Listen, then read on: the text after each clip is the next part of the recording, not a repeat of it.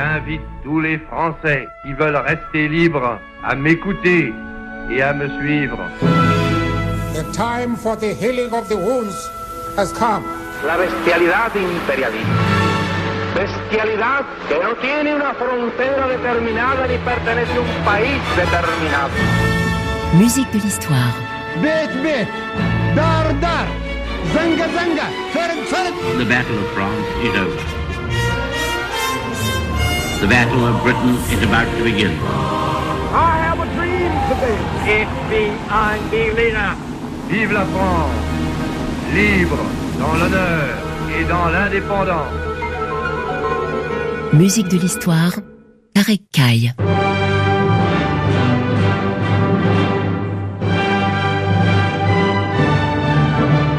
Bonjour à toutes et à tous et bienvenue dans ce nouveau numéro de Musique de l'Histoire, le rendez-vous estival sur RFI qui vous parle toutes les semaines de ces rapports entre musique, histoire et politique.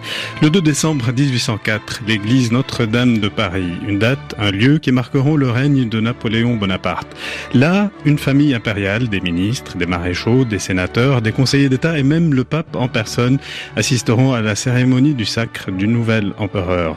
Le 4 décembre 1977, le palais du couronnement de Bangui en Centrafrique, 173 ans presque jour pour jour, un autre sacre, celui de Jean Bédel Bokassa, dit Bokassa Ier.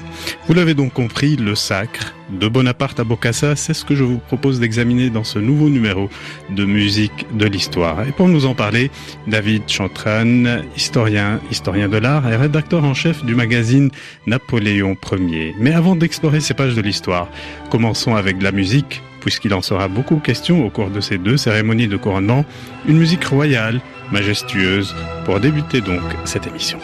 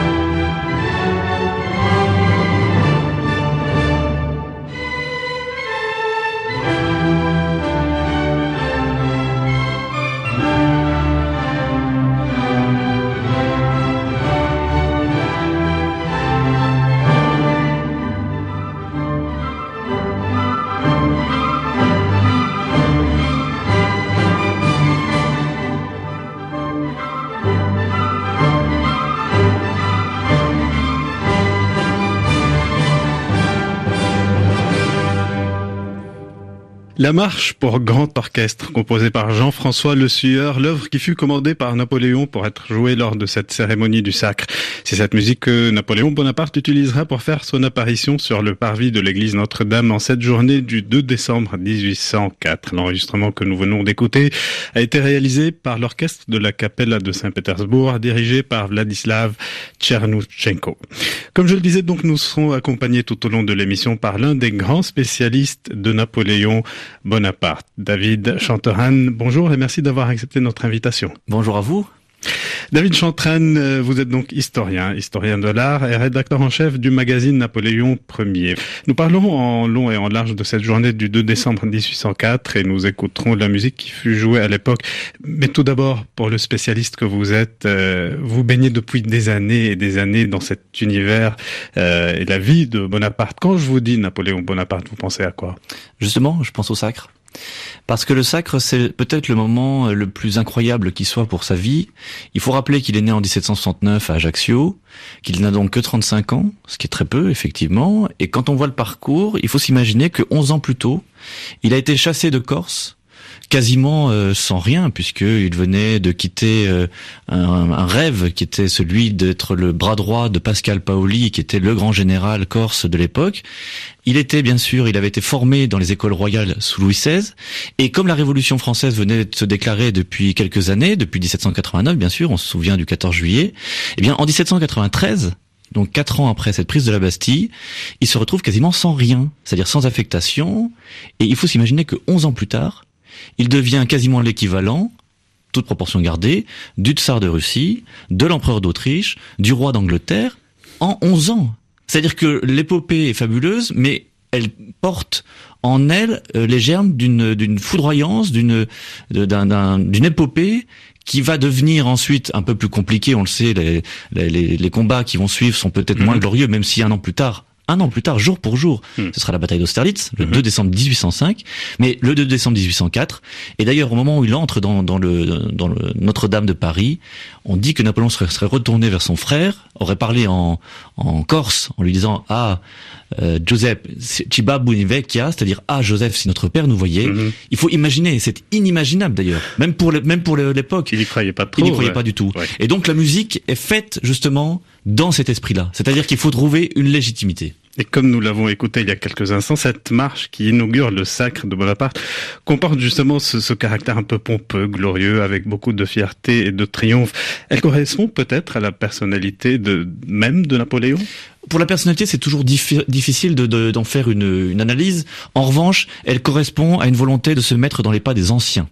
C'est-à-dire que le sieur a reçu commande d'une marche qui rappelle à la fois le caractère, bien entendu, royal, vous l'avez dit tout à l'heure très, très justement, c'est-à-dire qu'on est dans les dans l'esprit de ce que Lully avait peut-être pu créer pour euh, pour euh, Louis XIV, mhm. euh, de ce qu'avaient pu également faire à l'époque du sacre de Louis XV et Louis XVI les musiciens de l'époque, mais cette fois-ci, il faut donner un caractère un peu plus martial, un peu plus militaire, qui fait rappeler justement qui rappelle euh, le temps de la Révolution. Mhm. Et c'est pour cette raison que le Sueur est choisi parce qu'il a ces deux aspects. On sait qu'il a donné des gages à la Révolution, qu'il a fait des marches, qu'il a fait des musiques qui ont été très appréciées par les révolutionnaires. Et il a également une formation classique, donc il est l'homme idoine. Que sait-on de l'intérêt qu'avait Bonaparte euh, pour la musique et pour les arts de manière générale? Certains rois de France, vous venez de le mentionner, comme Louis XIV s'était illustré en faisant de la musique un des vecteurs majeurs de leur règne, par exemple. Qu'en est-il de Napoléon? Napoléon n'est pas un musicien dans l'âme véritablement, c'est-à-dire que quand on sait qu'il était très heureux, il sifflait, Malbrook s'en va en guerre, mais il le sifflait mal, disait-on. Euh, il y a eu un très beau livre d'ailleurs de Théo Flashman qui a été fait sur euh, Napoléon et la musique. En revanche, il connaît excellemment l'opéra italien, euh, lorsqu'on lui avait présenté, parce que l'opéra n'était pas tout à fait prêt, une autre œuvre euh, qui était faite par un Français, il avait dit ah non non ça ce n'est pas italien, même si on avait collé des, des, des paroles italiennes mhm. dessus. Donc il avait vraiment l'oreille pour ça. En revanche, euh, il laisse ça à des à des adjoints, à des à des responsables, même dans le domaine artistique de manière générale, et en particulier l'un des grands hommes de cette époque qui est Dominique Vivant de Nom, grand nom de la littérature, mais qui va surtout devenir le premier président, premier directeur du musée du Louvre de l'époque, musée Napoléon, et qui va diriger l'ensemble des arts, et en particulier la musique, même s'il y aura d'autres personnes euh, autour de cela. Rappelons aussi que Napoléon appuiera le conservatoire qui venait d'être fondé, c'était en 1795. Cette institution formait à l'époque des instrumentistes de très haut niveau, mais il y avait aussi à l'époque trois grands théâtres lyriques, dont le théâtre théâtre italien, qui était le théâtre favori euh, de Bonaparte. Bonaparte était un grand amateur d'opéra italien.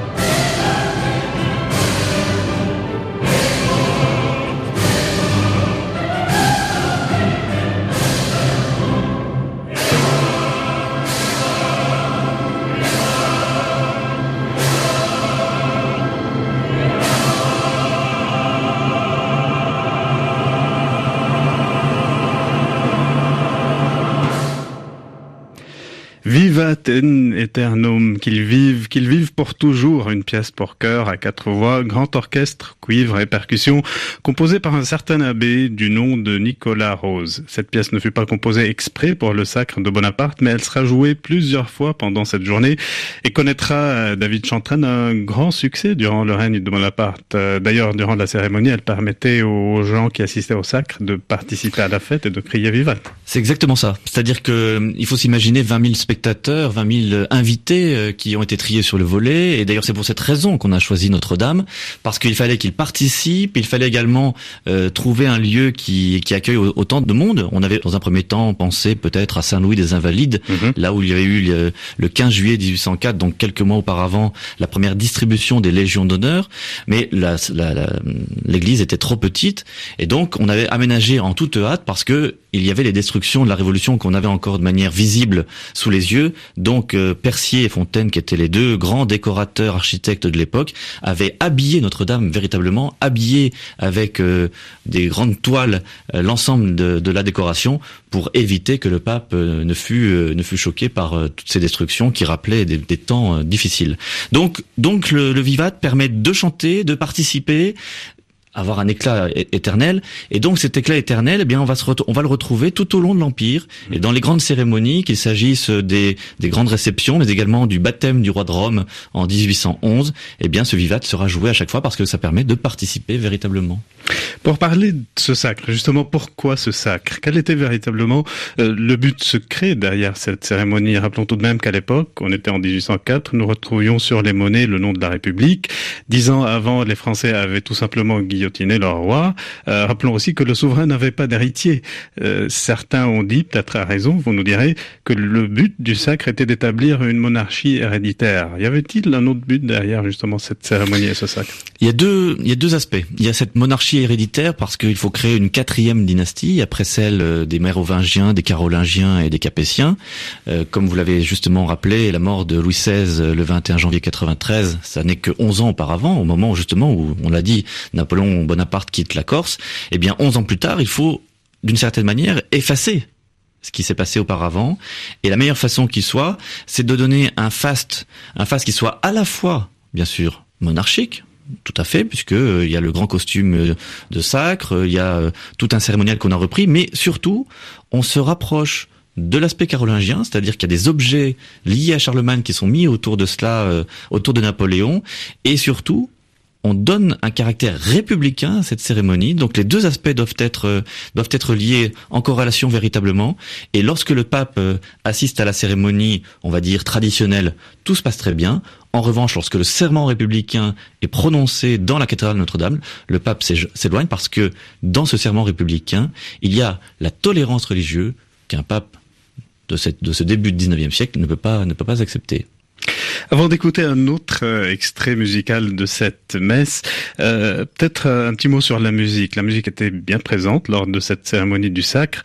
Quel rôle était elle censée jouer dans ce genre de cérémonie? Artistiquement, ce que l'on retient, c'est la toile de David qui mhm. immortalise le sacre plutôt que la musique. cependant, Bonaparte passe donc des commandes pour des œuvres spécialement composées pour l'occasion. Il fait appel à deux de ses musiciens préférés, le français Jean-François Le Sieur et l'italien Giovanni Paisiello. Mais paradoxalement, il ne s'agit pas des compositeurs euh, que l'histoire de la musique retiendra. Non, non, parce qu'on retient davantage peut-être bien sûr Méhul, on retient surtout Beethoven à la même époque. Et il faut rappeler que Beethoven euh, s'est éloigné de Napoléon, mhm. puisqu'il avait composé, il avait créé cette fameuse symphonie héroïque numéro 3, troisième. troisième, dans laquelle il avait, dans un premier temps, fait une dédicace euh, au général Bonaparte. Mais lorsqu'il apprend justement que Napoléon s'est fait proclamer empereur le 18 mai 1804, dans le calendrier républicain, c'est encore le 28 Floréal en 12, eh bien, Beethoven bif raye la dédicace. Et très énervé, Très énervé, et il, il la dédiera en réalité à la mémoire d'un grand homme. Hmm. Eh bien, Beethoven n'est pas présent. Et donc il faut trouver euh, d'autres musiciens bien moins connus, comme vous l'avez dit. Donc Le Sueur, Jean-François Le Sueur, et surtout Giovanni Paisiello, qui était le, le, le directeur, le, le, chef de la, de la chapelle impériale, mais qui va s'éloigner parce que euh, on l'appelle déjà en Italie, où finalement euh, son, son règne musical sera bien plus long. Mais avant de partir, il va composer cette, cette superbe messe euh, et le Tédéum pour Napoléon, alors que Méhul, qui avait été dans un premier temps imaginé, ne va pas être retenu. Donc Paisiello pour la messe et le Tédéum et le Sueur pour le fameux la fameuse marche dont on vient d'entendre tout à l'heure les les accents. Donc c'est route Salomonem qui est également une pièce qui rappelle et qui donne la tradition de cette de ce couronnement avec Salomon évidemment et puis un tout es Petrus, tu es Pierre, tout es Petrus qui était joué à chaque entrée du pape et à chaque sortie.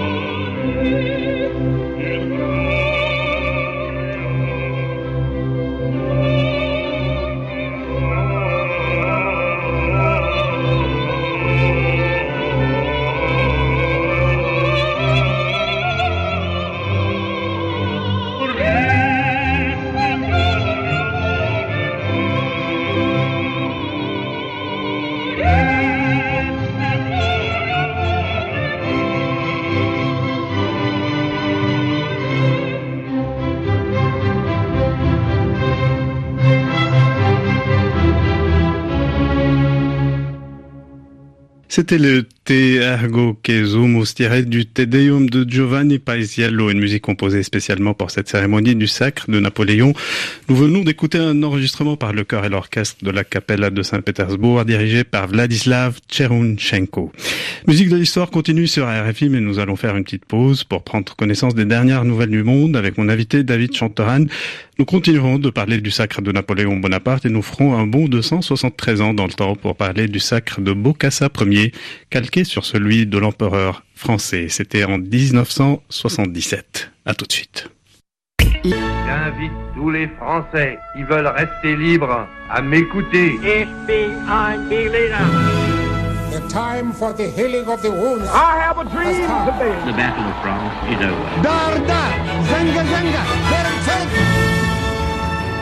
Musique de l'histoire. Tarek Kaye. C'est la deuxième partie de Musique de l'Histoire, une émission qui met en lumière les rapports qui existent entre la musique classique, l'histoire et la politique. Au menu de l'émission d'aujourd'hui, le sacre de Napoléon Bonaparte et la musique qui fut jouée en cette journée mémorable. C'était le 2 décembre 1804. Mais il est aussi question dans cette émission d'un autre sacre, celui de Jean Bédel Bokassa, dit Bokassa Ier, à Bangui, en Centrafrique, le 4 décembre 1977, largement inspiré d'ailleurs de celui de Bonaparte. Avec nous pour en parler, David Chanteran, spécialiste de Napoléon Bonaparte et auteur de plusieurs ouvrages qui concernent cette grande personnalité. David Chantrain, nous parlions dans cette première partie de l'émission de la musique qui fut jouée pendant le sacre de Napoléon. Cette musique était interprétée par deux orchestres, une fanfare, en plus des solistes, des chœurs, au total 400 ou 500, instrumentistes. 500 instrumentistes qui avaient été d'ailleurs euh, organisés, qui avaient répété à différentes reprises, notamment à l'Opéra de Paris. Cet Opéra de Paris euh, avait accueilli, rien que pour les répétitions, 2000 personnes. Très curieusement, euh, cette musique du sacre ne fut découverte qu'il y a une cinquantaine d'années, en 1965 très précisément. Ces partitions poussiéreuses qui furent jouées à l'époque, il s'agit, on dit, de 19 000 partitions, eh bien, elles se trouvaient dans les comble du Conservatoire de Paris Comment expliquer cela? C'est Jean Mongrédien qui était le professeur à l'époque qui s'intéressait à ces à ces œuvres un peu perdues, euh, qui les exhume et qui en, en parle ensuite euh, au festival de la chaise Dieu où il va donc euh, bien plus tard. Mais cette première création mondiale, bien après la cérémonie, montre bien qu'il y a un intérêt également pour Napoléon qui se qui se révèle et que les musiciens de cette fin du 18e début du 19e siècle, qui ont finalement pâti de de l'absence de, de de caractère, on va dire médiatique de l'époque, parce qu'on disait que finalement cette musique révolutionnaire, euh, même impériale, n'avait aucun intérêt. Et c'est ce qu'a fait justement cet enregistrement de la chaise Dieu. Et on l'entend en particulier dans cette marche de Napoléon, dans cette marche du sacre. Et bien tous ces éléments-là c'était finalement le chaînon manquant. Et avec la redécouverte de cette cérémonie du sacre, on retrouve exactement ce que l'on attendait. Vous avez parlé tout à l'heure de ces effets de stéréophonie euh, au cours de cette cérémonie euh, au sein même de la cathédrale de Notre-Dame de Paris. Donc euh, il y avait des ensembles qui étaient répartis dans des endroits stratégiques de cette cathédrale et nous en un seul endroit comme il était coutume de le faire. Eh bien on va écouter un exemple pour qu'on se rende compte justement de ces effets qu'a voulu obtenir le compositeur à l'époque.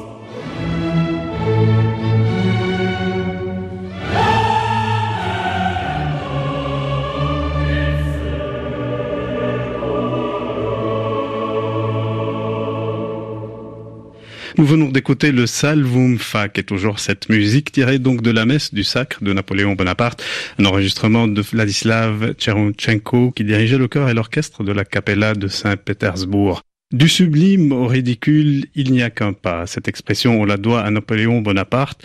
173 ans donc après le sacre dont on a parlé jusqu'à présent, nous avons droit le 4 décembre 1977, au cœur de l'Afrique noire, à Bangui très précisément, à un remake du sacre de Napoléon, un couronnement africo-napoléonien, comme le définiraient certains.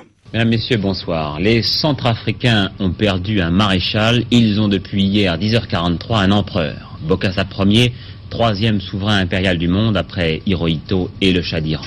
On peut en penser ce qu'on en veut. Notre propos ici n'est pas de juger, mais de vous montrer. Et je crois que le spectacle, avec tout le recul que nous pouvons y introduire, vu de France, en vaut la peine. En exclusivité pour Antenne 2, voici les temps forts de ce sacre, qui n'en est pas vraiment un, de ce couronnement africo-napoléonien. Le palais du couronnement a Bangui hier matin.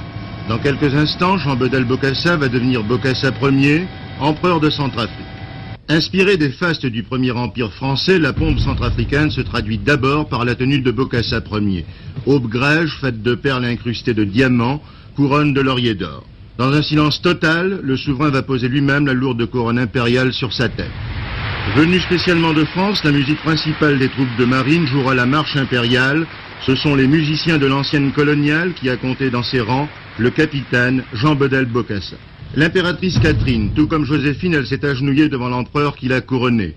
Elle porte une robe d'or incrustée également de diamants. Et puis, le petit prince héritier, Jean Bedel Bokassa Junior, stoïque malgré l'insouciance que lui autorise son âge. Ce sera une longue journée de fastes, de festivités, de chants et de cadeaux, celui par exemple offert par Valéry Giscard d'Estaing, un sabre de l'époque napoléonienne. Et ce matin, la cérémonie s'est prolongée par un défilé devant 100 000 personnes. Extrait donc du journal de 20h diffusé le 4 décembre 1977 sur France 2, à l'époque Antenne 2, journal présenté déjà par Patrick Poivre d'Arvor. Euh, quelques rappels historiques, David Chantran, Jean Bedel Bokassa arrive au pouvoir en Centrafrique en 66 à la suite d'un coup d'État. Et donc, On a appelé ça d'ailleurs le, fameux coup d'État de la Saint-Sylvestre. Hein. Il arrive le 31 décembre, effectivement, et il, euh, il va succéder euh, au premier président de, de Centrafrique. Et il décide de devenir empereur en 77.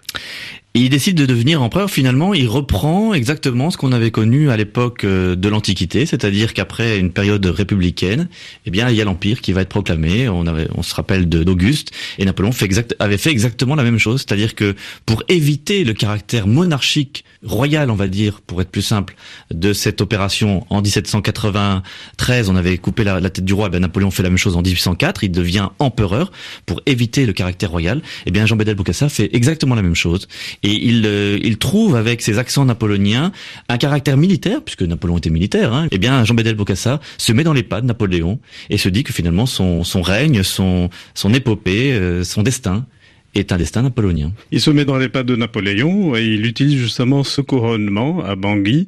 À l'image, il le calque euh, de celui de, de, Napoléon. C'est un mélange de kitsch, de faste, de pathos avec des carrosses, des chevaux, des colombes, de la musique, du vin, etc., euh, etc. Pour le spécialiste que vous êtes, des, cérémonies comme celle-ci où l'on reprend de manière très directe et évidente euh, toute cette symbolique liée à Bonaparte, ça vous choque?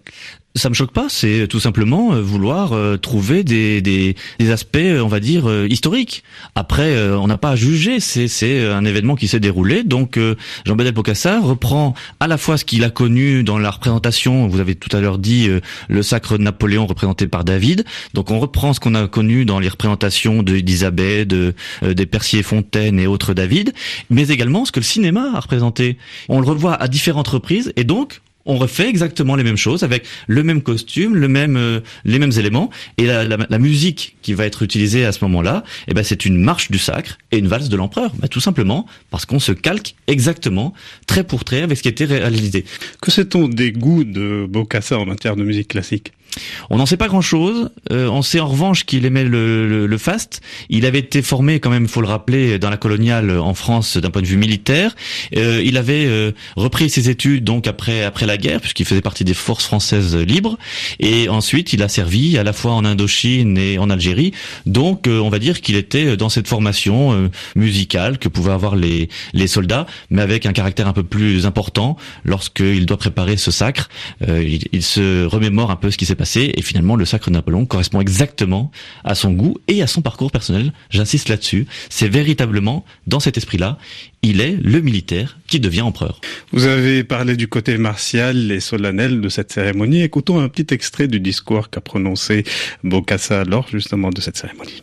Bokassa premier, jurons et promettons solennellement devant le peuple devant l'humanité tout entière, devant l'histoire, tout mettre en œuvre pour veiller à la saine application de la Constitution de l'Empire centrafricain.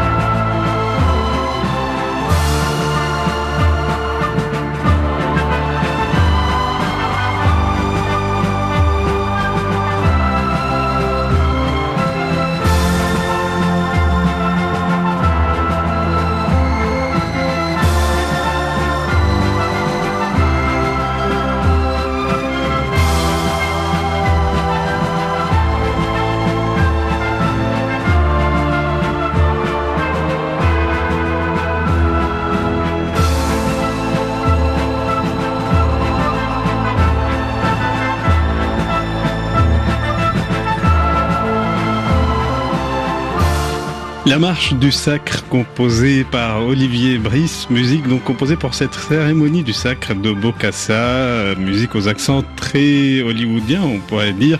Euh, David Chantran, on est bien loin de la musique de Paziello et de Lucieur. Pourquoi cette musique? Pourquoi? Parce que tout simplement c'est la musique de cette époque. On est en 1977 et Bokassa imagine une musique avec des accents, comme vous l'avez dit, euh, cinématographiques. On est un peu dans l'esprit de Morricone, euh, on est un peu dans l'esprit de Vladimir Kosma. Euh, c'est dans ces accents-là, c'est-à-dire qu'on veut quelque chose de cinématographique. Il faut donner à voir et la musique est là pour ça. C'est-à-dire qu'elle accompagne le, geste, elle accompagne le moment où, Napoléon s'était couronné. Bien, Bokassa fait la même chose. Il s'auto-couronne face au public et ensuite tout le monde applaudit et il fait la même chose avec Catherine qui a 28 ans, euh, qui est, qui est l'une de ses 13 épouses, euh, qui, qui reçoit la couronne, la couronne impériale. Et l'accent musical est là pour accompagner.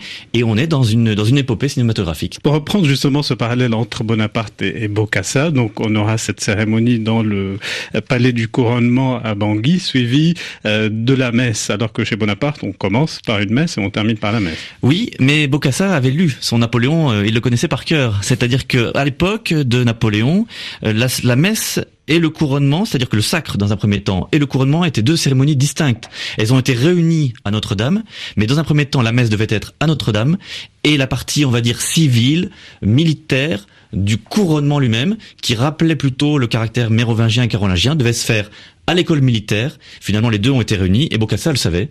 Eh bien, il l'a fait exactement comme Napoléon l'avait voulu dans un premier temps, c'est-à-dire deux cérémonies distinctes. Dans un premier temps, la cathédrale de Saint-Paul pour la messe et ensuite le couronnement au palais, euh, au palais de Bangui.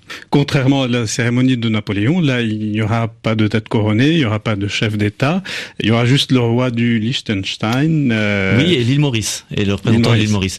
C'est les deux, mais euh, finalement, finalement, le parallèle il est, il est intéressant, c'est-à-dire que Bokassa va s'arrêter en 1979, c'est-à-dire très tôt après. Euh, pour Napoléon, euh, il faudra convaincre les, adversaires de faire la paix, ce qui ne parviendra pas, alors qu'il avait fait lorsqu'il était uniquement premier consul.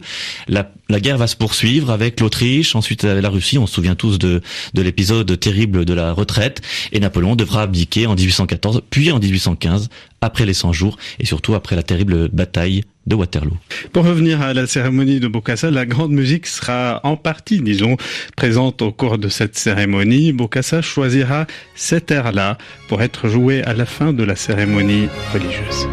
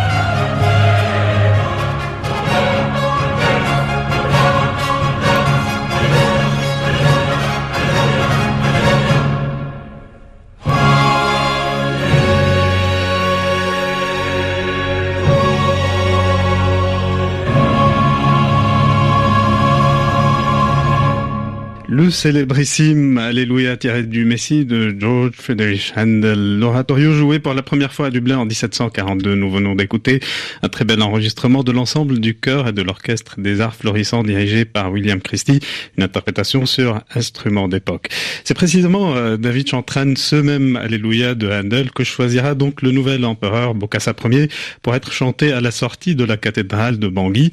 Là aussi, au niveau de la symbolique, on est dans une forme de musique glorieuse, triomphale, tout en étant jovial et qui rappelle la culture occidentale.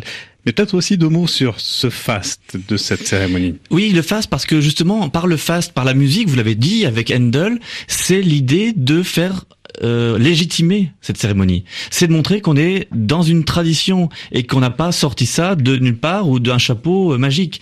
L'idée, c'est véritablement de trouver le même joaillier que l'époque de Napoléon. Euh, c'est de trouver un diadème de 5 kilos d'or. C'est de faire reconstruire tout l'ensemble architectural et décoratif un peu de l'époque. Les vêtements, les costumes, une couronne inspirée de celle de Charlemagne, qui était d'ailleurs à côté de Napoléon, avec 773 carats, un sceptre de 4 kg 5, 3000 brillants, et, et un serment pour la Constitution, qui est prononcé par Bokassa, qui reprend trait pour trait ce qui était la cérémonie au temps Napoléon. C'est la légitimation. C'est exactement le même problème qu'avait eu Napoléon, 11 ans après la chute de Louis XVI. C'est-à-dire que cette capucinade, comme on avait appelé cette cérémonie euh, de Napoléon, eh bien, l'effet à l'époque de Napoléon était le même que celui ressenti à l'époque de Bokassa. C'est-à-dire que ça paraît ancien, ça paraît un peu avec un gros décorum, mais finalement, il faut légitimer, et pour légitimer, ben, il faut retrouver les accents anciens et classique. Vous avez peut-être oublié de parler des 40 000 bouteilles des meilleurs crus d'Alsace, de Bourgogne et de Bordeaux et des 24 000 bouteilles de champagne.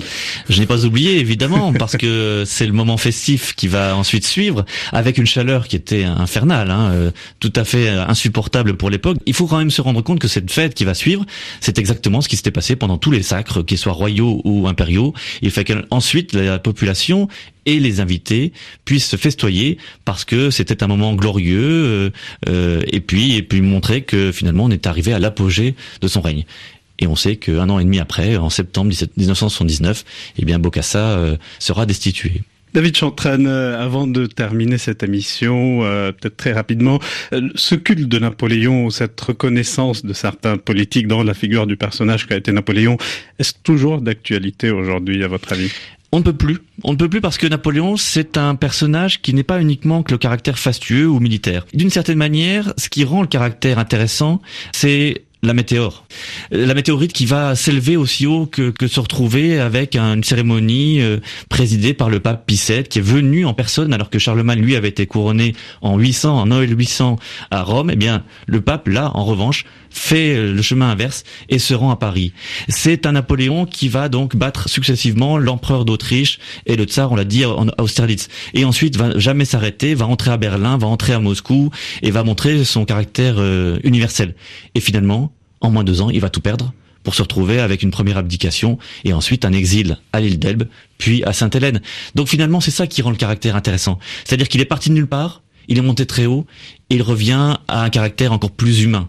Et eh bien c'est ce caractère-là qu'on retrouve dans certains parallèles avec euh, des personnages euh, partis de, rien, qui deviennent des élus ou qui deviennent euh, des personnages comme Bocassa l'a été, ou peut-être des présidents actuels qui se retrouvent avec des accents que n'aurait pas peut-être renié Bonaparte lorsqu'il est arrivé au pouvoir.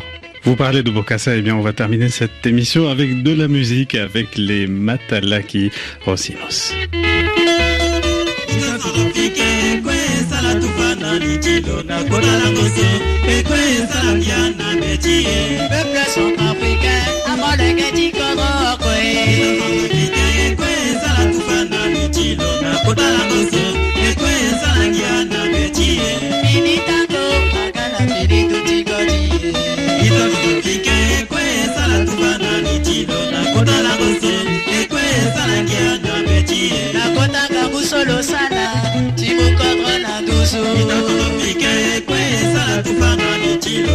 esalango so ekpe esalaki yo na belgie oye oye vendredi eyaka en pile centrafrique ekpe esala kufa na litilo otalango so ekpe esalaki yo na belgie oye oye okasa premier rénovateur timesa ekpe esala kufa na litilo otalango so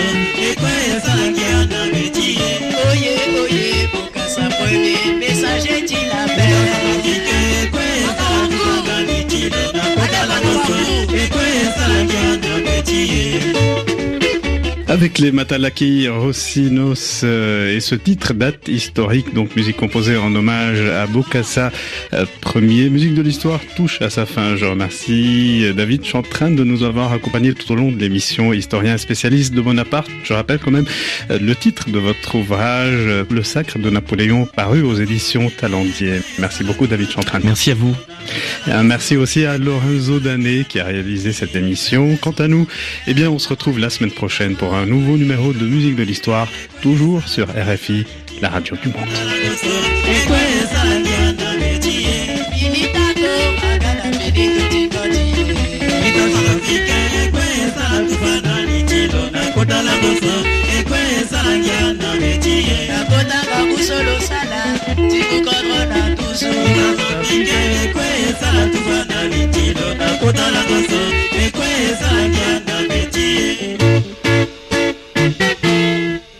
Musique de l'histoire sur RFI.